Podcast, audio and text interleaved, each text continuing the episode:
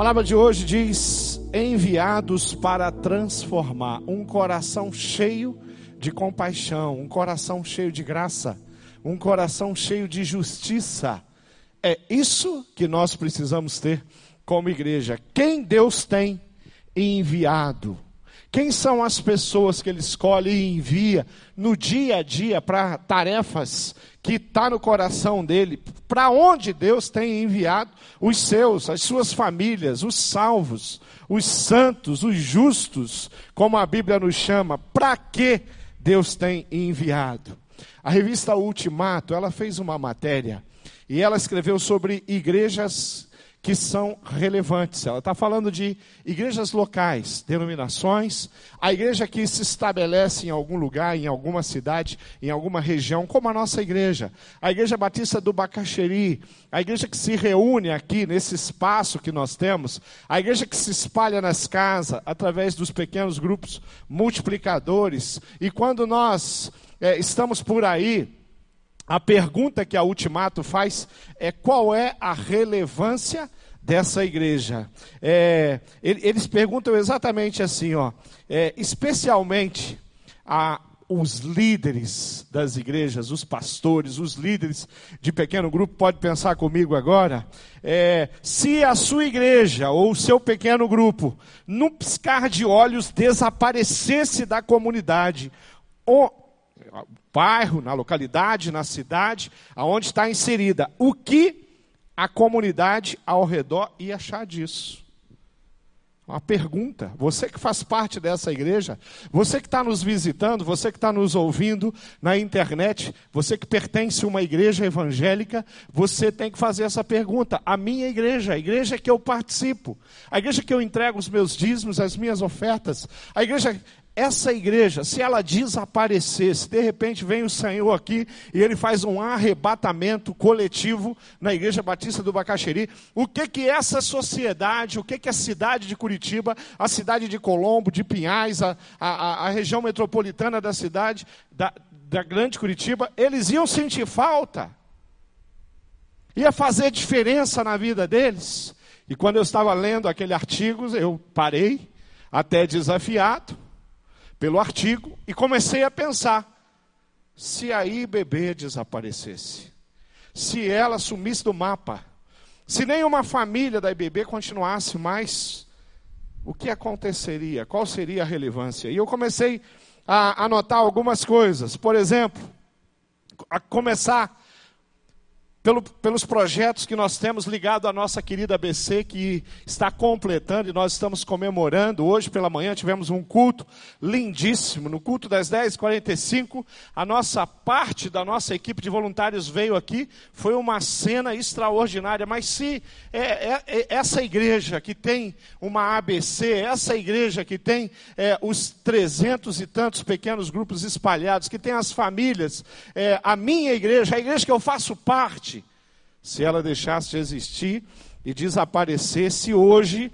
é, aproximadamente 700 meninos e meninas no projeto Menor Aprendiz ia deixar de receber, de ser capacitado nos cursos, cursos profissionalizantes, simples assim.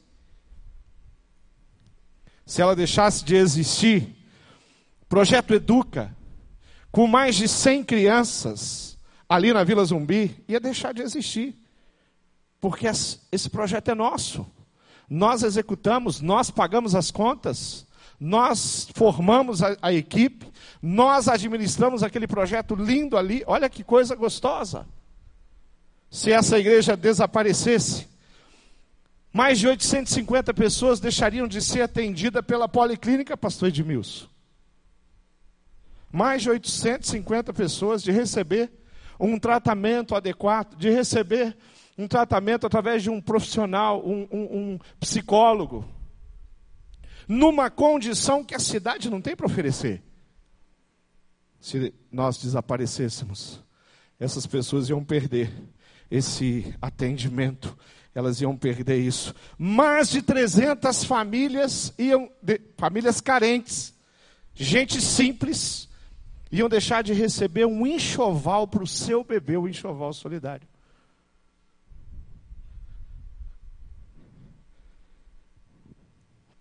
O Linha da Vida ia deixar de atender mais de 200 pessoas com tratamentos, com procedimentos na odontologia e todo o amor e cuidado que aquele povo oferece ali. Mais de 200 famílias iam deixar de receber atendimento social, direcionamento, informação, encaminhamento. Através de um trabalho que acontece todo dia, os moradores de rua da nossa região iam ficar desamparados, porque hoje eles são amparados pela nossa igreja. Centenas de famílias, famílias iam deixar de receber o alimento. Famílias que se alimentaram porque nós tivemos presente lá. Que através de todos os movimentos, através dos pequenos grupos, através do nosso musical, nós, no musical, nós recebemos mais de 4 toneladas de alimento. Não é isso, ministro Rodrigo? Essas famílias não iam poder ter a nossa ajuda. Profissionais liberais empresários não iam ter, por exemplo, o, o espaço do saber, cursos de gestão pessoal, corporativa e pública em num sistema de EAD. Isso eu estou focado agora na ABC. Mas a cidade ia perder irmãos que abre as portas da sua casa para receber famílias, para receber pessoas. A cidade ia perder, sabe o que? Você com alguém lá no horário de almoço, almoçando com alguém, apresentando uma lição dos sementes e levando essas pessoas a conhecer os princípios básicos da fé cristã. Bom, pessoas não iam ser batizadas porque se esses discípulos desaparecessem, parar de discipular, nós não íamos batizar as pessoas. Essa igreja. Mas nessa igreja nós podemos celebrar com todos esses 15, 15 pessoas foram batizadas hoje, já tivemos batismo esse ano e vamos continuar tendo até o final do ano, se Deus quiser. Muita gente ainda vai passar pelas águas, por quê? Para contar uma história linda como aquela ali do Diego da Luana para contar uma história linda, como todos esses irmãos que vêm, que tem uma história, que tem alguém, que tem um relacionamento, que tem um discipulador, que tem um pequeno grupo, que tem uma escola. Quantas pessoas deixariam de estudar a palavra de Deus com um mestre capacitado? Deus nos deu vários deles. Queridos, pensando, olhando, para a nossa realidade como igreja, nos alegrando. Tudo isso que eu falei, não é para você esmorecer, não. Não é para você só ficar feliz, não, é para você ficar motivado, porque nós ainda temos muito mais a ser feito, na, estendendo os, os nossos braços e alcançando uma cidade e abençoando essa cidade através do amor que Deus colocou no nosso coração. E é exatamente assim que nós queremos é, continuar seguindo. Nós somos uma igreja. E o Senhor nos deu tantas oportunidades. Ele deu oportunidade para cada membro da EBB ser relevante. Ele deu oportunidade para cada grupo, para cada ministério, para cada pequeno grupo ser relevante. Ele deu oportunidade para cada família da IBB ser relevante. Ele deu oportunidade para cada família poder ensinar os seus pequenos a amar, a se preocupar, a se importar, a estender.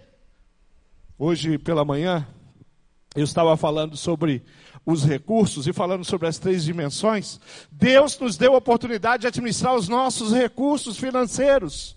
E esses recursos financeiros que abençoam a nossa vida pessoal e a nossa família. Esses recursos financeiros que abençoam o reino de Deus, a igreja aqui prospera. Tudo que nós temos aqui custou e foi pago. Foi pago por quem? Foi pago pela igreja, o povo de Deus.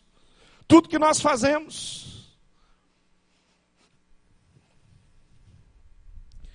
Deus ele nos dá oportunidade para trabalhar na obra, na seara, algo tão lindo e tão, tão vibrante, tão brilhante, que é participar de um reino de amor, de um reino de transformação. Cada um de nós temos oportunidades dadas por Deus para continuar sendo abençoando e sendo abençoado. Eu escolhi um texto que está em Isaías. Eu queria que você abrisse o capítulo 6. Eu escolhi um texto para falar sobre isso, para falar sobre as oportunidades, para falar sobre a missão, para falar sobre algo que Deus quer fazer através da minha vida, da sua vida, aquilo que Deus quer continuar fazendo, graças a Deus, através da vida de muitos irmãos, muitas famílias, porque existe um povo nessa igreja que trabalha a tempo e fora de tempo, dioturnamente, para que vidas sejam abençoadas. Tem irmãos da nossa igreja igreja que há anos fazem isso, mas esse texto mostra. Eu quero falar ao coração daqueles que precisam apurar um pouquinho o passo, aqueles que precisam se sentir capazes, aqueles que precisam entender que Deus tem um projeto pessoal é, para você que se encaixa no projeto coletivo que Ele tem para a igreja. Isaías capítulo 6 é uma experiência de um homem com Deus é uma experiência de um, de um homem com o poder, a manifestação, a apresentação desse Deus. E diz assim a palavra: No ano em que o rei Uzias morreu, eu vi o Senhor sentado num trono alto, exaltado, e a aba de suas, de suas vestes enchia o templo. Acima dele estavam serafins, cada um deles tinha seis asas.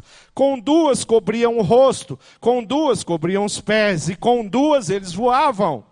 E proclamavam uns aos outros: Santo, Santo, Santo é o Senhor dos exércitos. A terra inteira está cheia da sua glória. Ao som das suas vozes, os batentes das portas tremeram. O templo ficou cheio da presença de Deus, de fumaça. Então gritei: Ai de mim, estou perdido, pois sou um homem de lábios impuros e vivo no meio de um povo de lábios impuros. E os meus olhos viram o Rei, o Senhor dos exércitos. Então um dos serafins voou até mim, trazendo uma brasa viva que havia tirado do altar como uma tenaz. Com ele tocou a minha boca e disse: Veja isto, tocou os seus lábios. Por isso, a sua culpa será removida e o seu pecado será perdoado. Então ouvi a voz do Senhor conclamando: Quem enviarei? Quem irá por nós? E eu respondi: Eis-me aqui, envia-me a mim. Queridos, nós, nós provamos, conhecemos um Deus que tem no coração dele o desejo de enviar. Deus é um Deus enviador. Ele, em toda a história, ele fez isso. Deus é, chama um homem chamado Abraão e faz o que? Envia ele. Tira ele de uma cidade estruturada. Tira ele de Ur dos Caldeus. Tira ele de uma, uma cidade desenvolvida. E manda ele para o meio do nada. Manda ele para lugares onde não tinha estrutura manda ele para viver como um viajante errante. Mas ele envia. E ele dá uma missão para aquele homem. Deus enviou Moisés. Moisés já estava numa fase da vida dele, há 40 anos, ele estava bem quietinho, cuidando lá da criação do sogro. Ele estava numa vida pacata. E Deus pega e envia ele de volta ao povo dele. Fala, Moisés, eu tenho uma missão para você. É uma mega missão. É uma missão muito difícil. É uma missão muito complicada, mas é você que eu quero na missão. Ele envia Moisés. Deus envia Jonas ao, ao matadouro. Fala para Jonas: Jonas, levanta, você vai lá para Nínive. Lá para aquele povo sanguinário. Aquele povo, quando você chega lá, eles vão querer te partir em pedacinho. Jonas tem um pouco de dificuldade com o envio dele, né? Dá uma, uma uma enrolada, escolhe um outro trajeto, pega um outro avião para outro lado. Esse avião vai para onde? Esse avião vai para o norte. Qual que vai para o sul? Aí é aquele ali, então é naquele ali que eu vou entrar. Contrário do lugar aonde Deus quer me enviar. Mas depois de aprender bem a lição, ele entendeu que o Deus é soberano, que o Deus é a autoridade máxima na vida dele. E ele tem que ir para onde Deus havia mandado ele. Mas ele envia Jonas, ele enviou vários profetas, ele envia os profetas ao, ao, ao povo e a outros povos. Ele enviou os profetas para falar com os reis, envia o profeta para falar com os, os líderes religiosos. Deus enviou o seu povo ele enviou o seu povo para a terra que ele tinha preparado no coração dele. Então esse Deus é um Deus enviador. Quem que ele enviou? Ele enviou o seu próprio filho, Jesus Cristo. Foi enviado por Deus. Para quê? Para restaurar a minha vida e a sua vida. Para fazer a diferença para a humanidade. Para que a humanidade tivesse a oportunidade de, reconhecendo o seu pecado, a sua fragilidade humana, entregar o coração a Deus e alcançar e provar e conhecer a salvação. Ele enviou seu filho seu filho enviou os discípulos. Deus, filho, enviou os discípulos. E os discípulos se espalharam. Ele enviou a igreja, ele faz a diáspora. A perseguição é tão grande. E não tem, aquele povo não tinha outra opção. Eu acho que Deus estava falando assim, ó. Se espalhem, levem essa mensagem. Conta o que aconteceu em Jerusalém por todos os lados. Mas o povo, a igreja, falou: não, nós queremos ficar aqui em Jerusalém. Aí ele enviou a perseguição. Aí ele resolveu a questão o cristianismo se espalhou. O evangelho vai para todos os lados. Todo mundo antigo conhecido vai receber uma porção de evangelho através de, um, de uma família, através de um grupo de famílias, através de viajantes que estão fugindo, mas que ao fugirem, eles levam algo que é muito poderoso, e ao fugirem da perseguição, eles estão cumprindo a missão que Deus tinha estabelecido no coração. E por onde esse povo passa, eles abençoa. Por onde Pedro passa, ele abençoa. Por onde Paulo passa, ele abençoa. Por onde Jesus passou, ele abençoava. Jesus envia a igreja para sua obra, sua tarefa nobre de abençoar, de compartilhar o amor de Deus esse é o nosso envio. Ele envia você. A Igreja Batista do Bacaxeri. Ele envia o seu pequeno grupo, o pequeno grupo que você lidera, o pequeno grupo que você parte, para ser porção do amor de Deus na cidade, com um braço estendido, para ajudar, para atender, para suprir necessidades de pessoas e famílias que hoje carecem da graça do Senhor, que têm necessidades que são reais, palpáveis e que você, com a sua mensagem, com o seu coração, pode abençoar. Deus quer enviar você. Você pode dizer amém? Aleluia.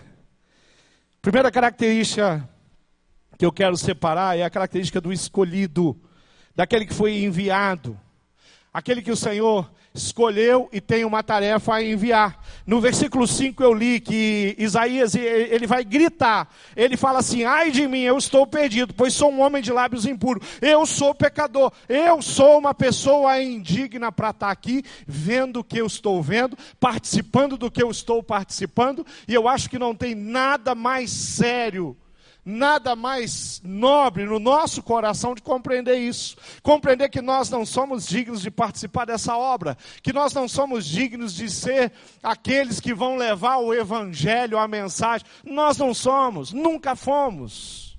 Mas o sangue de Jesus sobre a nossa vida nos dá a condição. Isaías ficou desesperado. Ele falou: agora deu para mim. Agora acabou. Eu vou morrer. Eu, sujo, pecador, impuro, diante de Deus, santo, justo.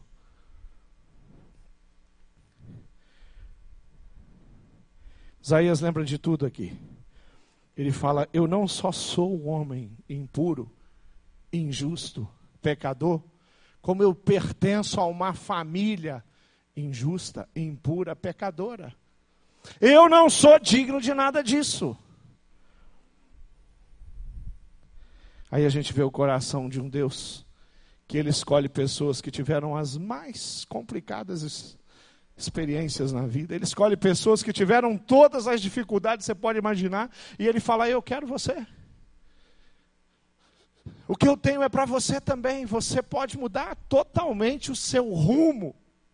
Você pode parar de andar nos caminhos que você estava andando, você vai andar agora nos meus caminhos. Eu vou te usar, eu vou te usar na vida de pessoas, eu vou te usar na vida de famílias, eu vou te usar na vida das, de empresas, eu vou te, te, usar na sua cidade, eu vou te usar. Deus tem usado tanta gente aqui na nossa igreja, num contexto político, empresarial, industrial, militar. Pessoas que entendem e compreendem que elas foram chamadas por Deus para uma missão e uma missão que é nobre. Deus escolheu Maria, queridos, e com certeza lendo e conhecendo sobre Maria, a gente entende que essa era o tipo de mulher que se levantava e falou: Deus, eis-me aqui, usa-me a mim. Aí o Senhor falou: Vou usar, toma aqui um bebê, vai te dar um trabalhão, mas essa é a sua missão, essa é a sua tarefa. Você acha que a vida de Maria foi totalmente mudada e transformada por causa dessa, desse envio? Não tenha dúvida a vida de Maria com certeza mudou radicalmente. As emoções que aquela mulher provou e conheceu, ela nunca provaria e conheceria sendo mãe de qualquer outro ser humano na face da terra, por maior que seja. A segunda coisa que eu quero que você olhe nesse texto aí é a missão daqueles que são chamados, daqueles que são enviados, daqueles que são convidados. Olha então o que ele diz: Então um dos serafins voou até mim, trazendo uma brasa viva que havia tirado do altar com uma tenaz. Com ela ele tocou a minha boca. Ali o, o anjo entrega a missão. Isaías vai passar no Antigo Testamento a ser alguém muito importante para nós. Que recebe e vai transmitir profecias muito importantes para a igreja, para os nossos dias, para toda a história, para o povo. Nós sabemos que ele vai ser usado, mas os lábios dele são tocados. Eu creio nisso. Eu creio que quando Deus ele salva a gente, quando ele, quando o Espírito Santo distribui, ele fala, e ele entrega, olha, Márcio, eu tenho esses dons para você. É como se ele estivesse tocando a minha vida e falando, eu vou te usar através disso, a minha vontade, o meu coração. Eu estou colocando capacidades para você.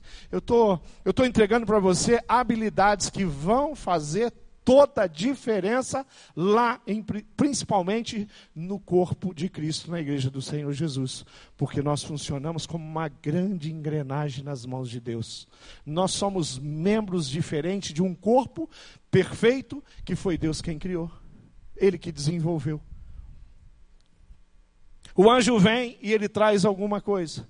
O anjo vem e traz novidade. O anjo vem e fala: Olha, Isaías, fica tranquilo, porque o Deus Todo-Poderoso, que tem poder sobre todas as coisas, perdoou você.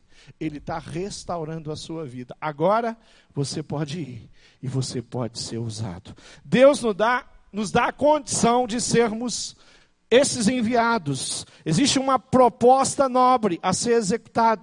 Nós temos sim no nosso coração dado por Deus, trazido pela salvação, o Espírito Santo de Deus, a intimidade com Deus, a palavra de Deus, a bondade que tem no coração de Deus, a graça que tem no coração de Deus. Ele compartilhou comigo e eu preciso compartilhar com a cidade.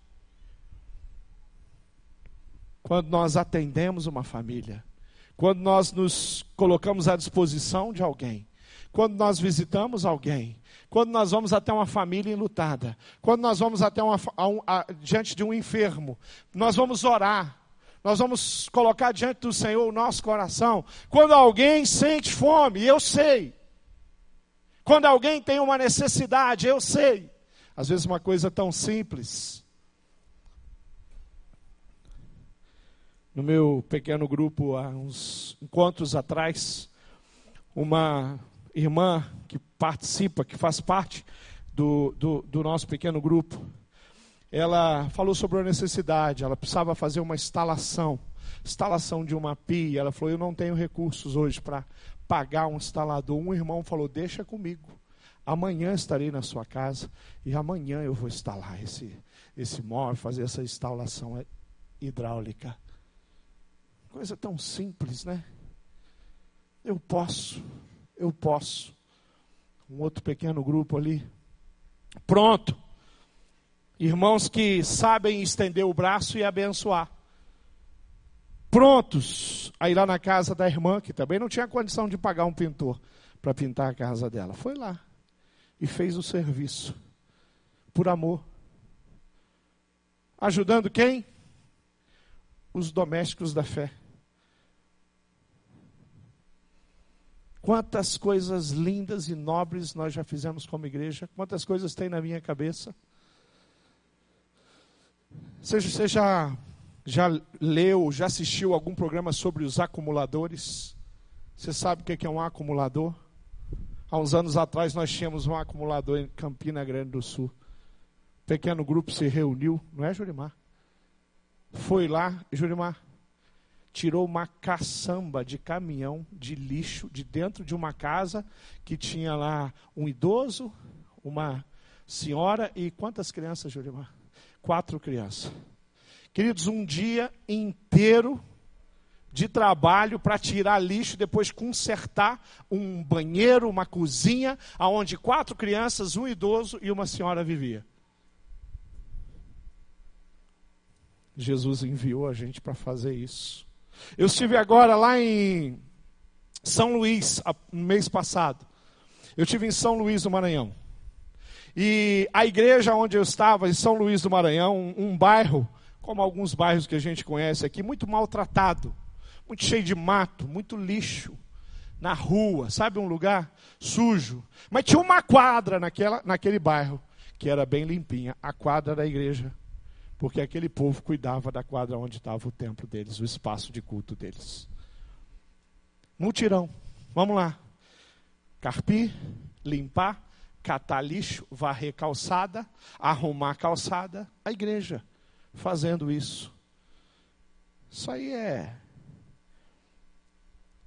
é atribuição, obrigação da prefeitura, mas se a prefeitura não faz? Nós deixamos a calçada quebrada lá. Querido, nós somos a igreja do Senhor Jesus. E quando nós, nós é, encontramos pelo nosso caminho qualquer situação de injustiça, porque uma calçada quebrada é uma situação de injustiça. Uma pessoa pode passar ali, pode se machucar, pode se quebrar, pode ter uma séria complicação.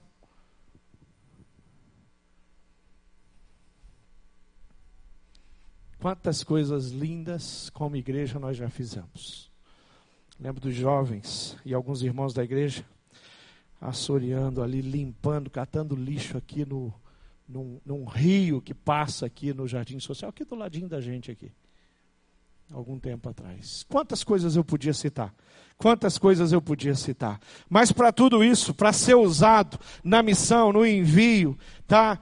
Para ser realmente aquele que vai participar daquilo que o Senhor trouxe, aquilo que ele tocou na sua mente, no seu coração, aquilo que ele colocou nos seus lábios. Você precisa estar perto do Senhor. Você precisa centralizar sua vida em Cristo. Você precisa estar íntimo. Conheça mais sobre Jesus, o mestre da fidelidade, do amor. Chega mais perto do Salvador. Tenha mais os sentimentos, a, a, a forma, o jeitão que ele tinha. E você vai ser abençoado. Seja um exemplo. Ser exemplo nas ações, no falar, nos pensamentos, nas pequenas ações, nas grandes ações. Relevante, sim, para tornar o mundo melhor. Que mundo? O mundo que eu vivo. Querido, se eu pudesse hoje pegar o meu carro ali, eu falei, vou ali na Síria, vou lá na tenda de brinquedo, pastor Roberto. Eu quero lá sentar no chão e brincar com as crianças na tenda. A tenda está muito distante para nós. Eu louvo a Deus que, como igreja, o nosso braço consegue chegar lá. Eu louvo a Deus que, através de juntas, a Junta de Missões Mundiais, nós conseguimos estar lá. Eu louvo a Deus porque nós temos missionários capacitados. Eu louvo a Deus por isso. Eu louvo a Deus pela Síria. Tudo que está acontecendo de bom. Hoje de manhã, se você não esteve aqui no culto, você pode assistir testemunho. O pastor Roberto estava com um irmão sírio aqui. E ele falou um negócio tão bacana. Ele falou que a televisão mostra a desgraceira da Síria, mas ela não mostra o que Deus está fazendo lá com as famílias. Que coisa fantástica. Sabe aquele negócio que fala na hora, que negócio te pega? Aquele negócio te aquece? Aquele negócio dá um negócio. Jesus, nós somos o povo da esperança. Nós somos o povo que acredita que quando nós oramos, Deus responde. Você acha que a oração que você fez de joelho pela Síria ficou em vão? Você acha que foi só um ato liderado pelo pastor Roberto Silvado? Não, querido. Nós tivemos um tempo aqui de participar. Você vai para sua casa, você continua. Você recebe as notícias, continue orando.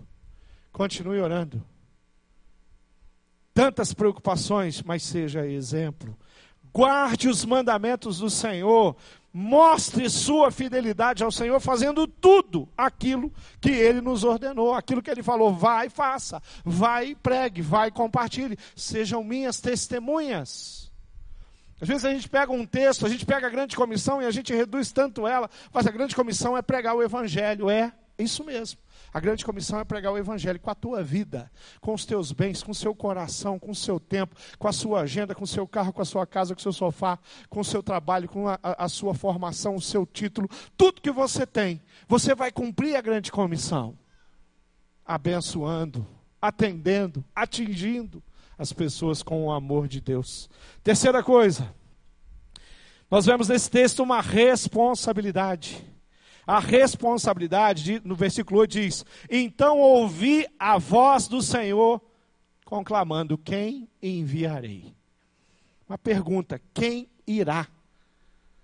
Ah, esse profeta não teve nenhuma dificuldade de dizer: Eu estou aqui, é eu que vou. Quem vai ser usado? Eu. Quem vai abençoar? Eu. Qual casa que vai ser instrumento de Deus? A minha. Quando Abraão abriu mão da, de Ur dos Caldeus, ele deixou muita coisa lá, que ele não ia ter no caminho, na jornada que ele teve. Mas ele deixou porque ele tinha no coração dele um pacto com esse Deus. Esse Deus já havia falado com ele. Esse Deus já havia feito coisas grandes, tremendas, especiais na vida dele. Esse Deus já tinha atendido a família dele. Esse Deus já tinha restaurado sonhos que aquele homem nem tinha mais, ele já tinha esquecido. Quando Deus fala para ele, Abraão, você vai ter um filho. Abraão entra imediatamente numa situação de pecado, de duvidar, né? Dá a impressão ali que tinha até um sarcasmo da parte dele para com Deus. Eu? Eu estou velho. Como é que eu vou ter um filho? Deus deu uma responsabilidade para ele, ele abraçou. Deus deu uma responsabilidade para o profeta, o profeta se levanta. Ele entendeu, ele recebe o direcionamento, a palavra do anjo falando: Você foi perdoado. Então, o que, o que Isaías faz? Só me resta dizer o que? Eis-me aqui, eu estou aqui pronto com todos os meus defeitos, com toda a minha história, com uma jornada e uma caminhada não tão bonita, com práticas vergonhosas, eu estou aqui e eu quero ser usado por Deus. Que Deus, Ele nos convoca, Ele nos dá os recursos. Eu estou na jornada, viu, pastor Hélio, de um clube bíblico. Estou firme, eu passei já faz um, mês e pouco, passei lá por Samuel e, e, e, eu li ali a, a maneira como Davi está tão empolgado querendo construir aquele templo. O Davi está negociando, ele faz até chantagem com Deus para ele construir aquele templo. E Deus fala: Não, Davi, não vai ser você. Mas é interessante, Davi, um homem experiente, Ali é um líder muito experiente. Ali é um líder com muito poder. E, da, e, e, e, Deus vai falar: não, quem vai construir vai ser Salomão, seu filho. Davi pensou. E ele, sendo usado por Deus, eu creio, começa a buscar todo o recurso que é necessário para construir o templo. Ele começa a juntar muita madeira nobre ele começa a juntar ouro, ele começa a juntar prata, e ele vai juntando, e tudo que ele vê que é importante, que é necessário, ele junta. Quando Salomão vai construir o templo, adivinha o que está à disposição dele? Os recursos. Que nosso relacionamento com Deus é assim. O seu usado por Deus é assim. Deus quer usar para você, mas os recursos é dele, porque o amor, se você já expressou amor por alguém, se você já cuidou de alguém, se você já pulou dentro numa situação complicada na vida de uma família, é porque no teu coração é, tem amor. E esse nobre sentimento é um recurso que vem do coração de Deus para o nosso coração.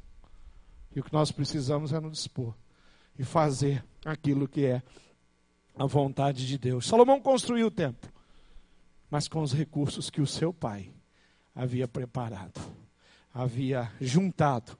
Existe um mar de oportunidades para quem tem no coração compaixão, para quem tem no coração interesse, para quem tem no coração a capacidade de abençoar, para quem quer fazer isso. Nós vivemos numa situação onde muitas são as necessidades. Se você olha ao redor, você vê que a coisa está complicada. Se você olha para as escolas, a gente vê que as coisas tá estão complicadas. Mas nós podemos fazer algumas coisas pelas escolas. Nós podemos fazer algumas coisas pelos professores. Nós podemos fazer alguma coisa pelos policiais. E estamos fazendo alguma coisa com os bandidos na pastoral carcerária. Com delinquentes com gente que a sociedade quer ver morta. Mas a igreja do Senhor Jesus está lá, não é Eduardo Arantes? Por quê? Porque nós temos a oportunidade e nós não vamos parar. A minha pergunta é: aonde você se encontra nesse quadro, nesse panorama? Eu já expus muito, aliás, pouco da, do muito que a gente tem de oportunidades aqui. São muitas as oportunidades. Se você chegar aqui numa quinta-feira, numa quarta-feira, numa segunda-feira à noite, você vai encontrar uma galera, um monte de atleta, num projeto lindo ali, com o Glaubert, mestre, que vai virar faixa preta. Daqui uns dias vai, vai ser condecorado com a faixa preta. Mas a faixa preta dele não é para brigar na rua, não. Sabe onde ele tem usado? Aqui, abençoando pessoas. Nós temos vários grupos, pequenos grupos ali. Gente que vem aqui só por causa do jiu-jitsu. Oportunidade que nós temos. O que é que você tem, querido? Onde o teu irmão pode ser abençoado com o amor de Deus através da sua vida. O que é que Deus te deu que você pode colocar à disposição dele? Se existem dificuldades e problemas, eu posso ser mais um a ficar de pé e começar a questionar e meter a boca em todo mundo, mas eu também posso me apresentar diante de Deus como aquele que quer fazer parte da solução e resolver e abençoar e ajudar. Última coisa, última coisa que eu coloquei na minha palavra de hoje é a motivação que Isaías teve e que o discípulo tem no seu envio. Por quê? Qual é a motivação? E aí eu inverti. E eu deixei por último isso aqui, que está no primeiro versículo do texto que eu li, do capítulo 6, que diz assim: No ano em que o rei Uzias morreu, eu vi o Senhor. O que motivou Isaías a ser usado foi a experiência pessoal que ele teve com Deus. Querido, o que ele viu não dava para ser o mesmo. O que ele viu não dava para continuar na mesma vida. O que ele viu diante dele era grande o suficiente para ele ser transtornado, transformado, restaurado e ter sim uma atitude totalmente bela, linda, extraordinária, e ele teve essa atitude. Ele viu o Senhor. Está cheio de gente na minha cidade que precisa ver o Senhor. Eu encontro pessoas que precisam ter uma experiência marcante. Eles não precisam de uma experiência com a religiosidade. Eles não precisam de ter uma experiência com os rituais evangélicos. Não, eles precisam ter uma experiência com Deus. Que isso sim faz a diferença. Religiosidade, Isaías conhecia líderes religiosos ele conhecia, mas quando ele teve uma experiência com Deus, quando ele olhou e ele conseguiu ter os seus olhos abertos para enxergar, olhos espirituais, para enxergar diante de, dele, esse Deus, ele fala: Eu vi o Senhor. Aí as coisas mudaram. Uma experiência marcante. Um homem marcado no seu coração por Deus e que o que ele tem para oferecer agora, sabe o que, que é? Amor. Ele oferece a vida dele. Agora Isaías vai correr risco todos os dias. Agora todos os planos que ele tinha morreram, mudaram todos. Agora Isaías está diante de Deus e ele quer servir ao Senhor. Quando nós entendemos isso, quando nós nos deparamos diante desse Deus, Quando nós temos Cristo como a nossa motivação, nós ajudamos as pessoas, nós nos envolvemos com as pessoas. Um dos projetos mais dos maiores projetos que os batistas conheceram nos últimos tempos, eu não tenho nenhuma dúvida disso que é a Cristolândia. Desafio, desafio financeiro que você não tem ideia, porque é um projeto caro. Desafio de tirar pessoas da rua. A, da década de 80, a USP, ela montou um projeto e ela tirou moradores de rua. E ela fez um, um, um como se fosse um teste. Ela tirou eles da rua. Ela deu a, a USP naquele projeto, ela deu trabalho e moradia para moradores de rua. Uma parcela muito pequena de todos que foram tirados da rua voltaram para a rua. Eles já eles, eles já funcionavam, aqueles estudiosos explicando, como uma sociedade. Eu sou morador de rua, como eu sou cigano, como eu, eu moro em condomínio, eu eu tenho esse jeito, esse estilo da vida. E eles começaram a analisar o comportamento, a cabeça, a mente e entender como é difícil tirar alguém das ruas. Como é difícil limpar a casa de um acumulador, porque ela está acostumada com o lixo. É difícil.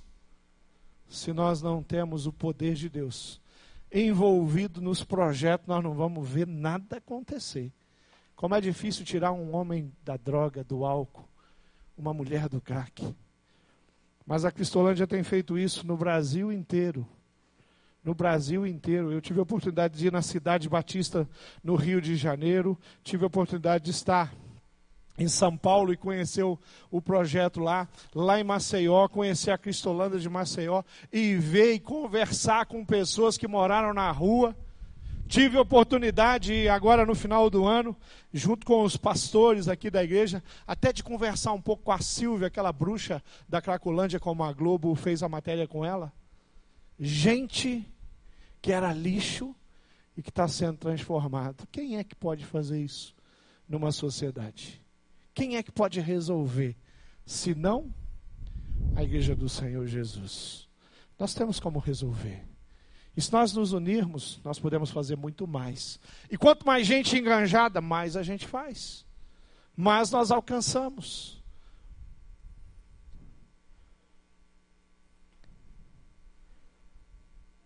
Quando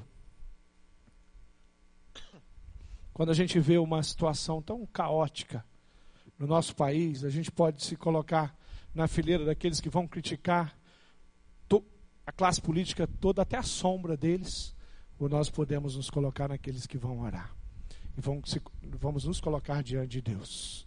Queridos, nós temos orado pelas nossas autoridades, porque esse é papel e é função. Essa igreja nós oramos pelas autoridades. Nossos, na nossa oração matinal nós clamamos, nós nominamos o nome das autoridades, suas famílias. Sabe por quê? Porque nós acreditamos que nós podemos fazer alguma coisa. Queria que você ficasse de pé. Eu queria que você se inspirasse na pessoa de Jesus, no jeito como ele viveu, na maneira como ele estendeu as mãos, na forma como ele entrava numa casa e mudava tudo lá, aonde tinha uma criança morta, o Senhor Jesus entrava para ressuscitar.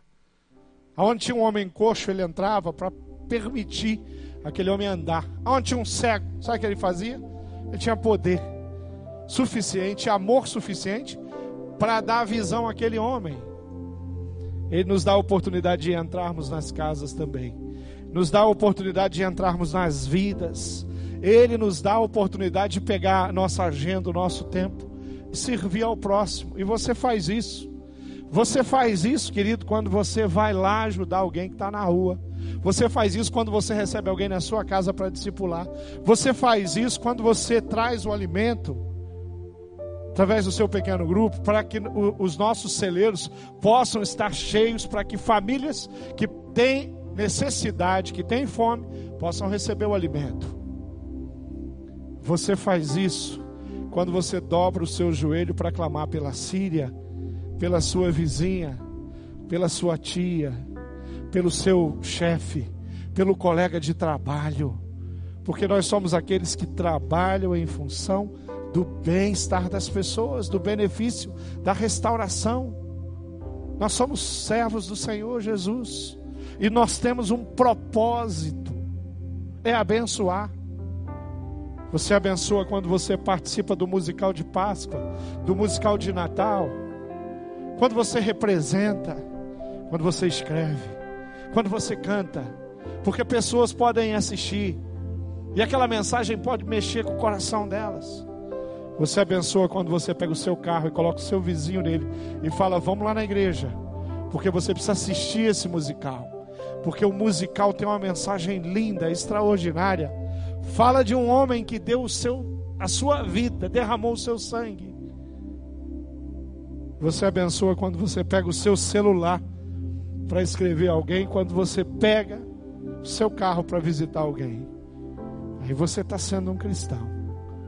Quando você se importa com a condição eterna daquela pessoa que mora no mesmo condomínio que você, que tem o mesmo sobrenome que você mas que precisa de salvação.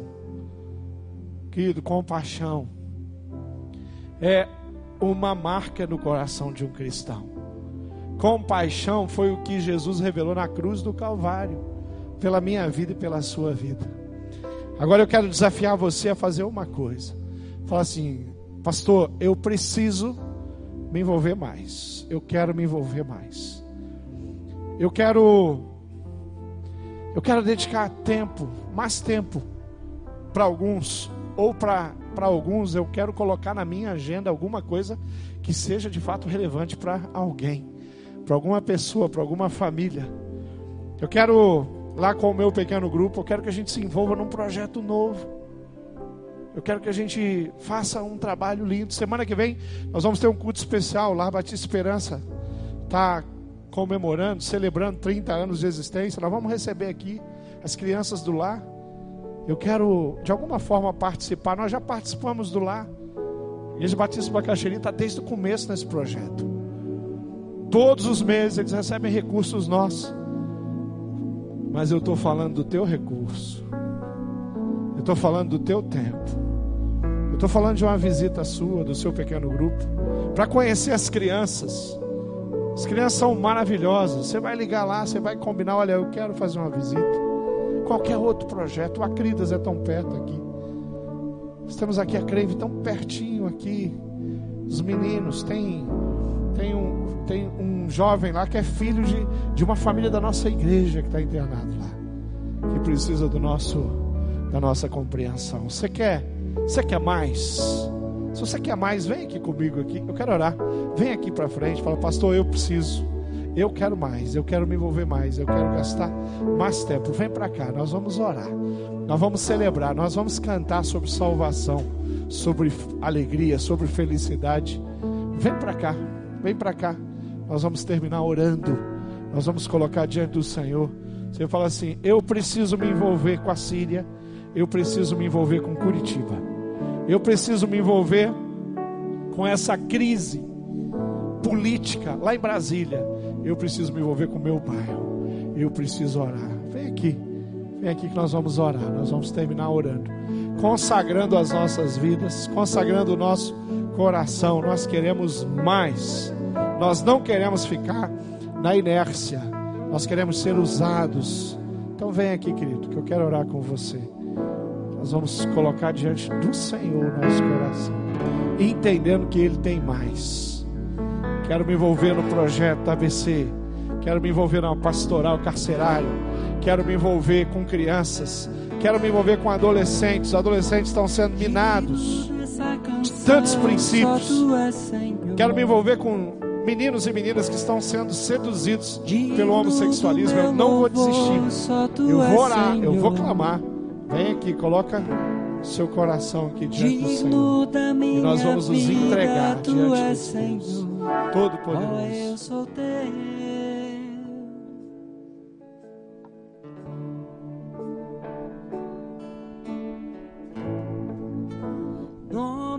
É sobre todos é o teu Jesus. fonte da salvação, só tu és Jesus. Digno da minha vida, tu és Jesus, ó, oh, eu sou teu. ó eu sou teu. Santo Bye.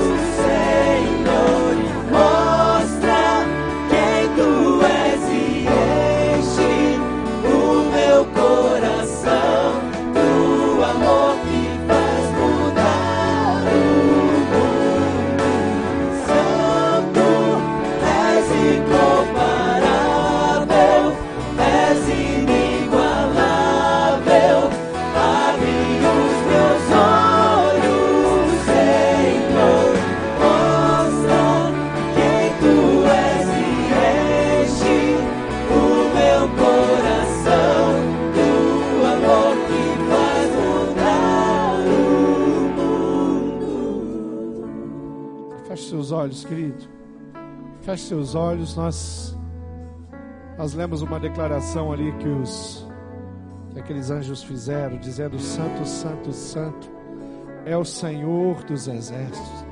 A terra inteira está cheia da sua glória. Nós cremos nisso. Nós cremos aonde a glória do Senhor se espalha, aonde ela avança, aonde ela penetra nas vidas, nos corações, nas famílias, nas instituições, nas estruturas do nosso país. Nós cremos num Deus que tem poder e que não tem nada na face da terra que está fora do controle dele.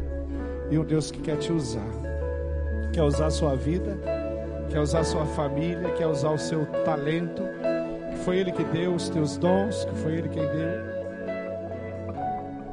Deus quer usar você para que as pessoas tenham vida, recebam vida. E esse é um tempo de você orar e colocar diante de Deus o teu coração. E falar, Pai, o Senhor é santo, santo, santo. E eu sei que a terra inteira está cheia da sua glória. Eu sei que para onde nós olhamos na criação, nós vemos a glória de Deus. Para onde a igreja tem chegado, nós encontramos a glória de Deus. Na vida, nós vemos a glória de Deus. E nós só queremos ser usados, só queremos ser envolvidos, só queremos ser enviados pelo Senhor para a boa, perfeita e agradável obra que o Senhor tem. Jesus amado, Jesus amado, como Isaías declarou que ele era homem impuro e ele pertencia a um povo, a uma família de uma família impura também. Essa também é a nossa história. A história de cada um aqui e tudo que eu quero é que os, o Senhor visite esse lugar com poder, que a manifestação da sua graça, da sua glória seja perceptível Que cada irmão, cada família, cada pessoa presente aqui possa perceber a tua grandeza.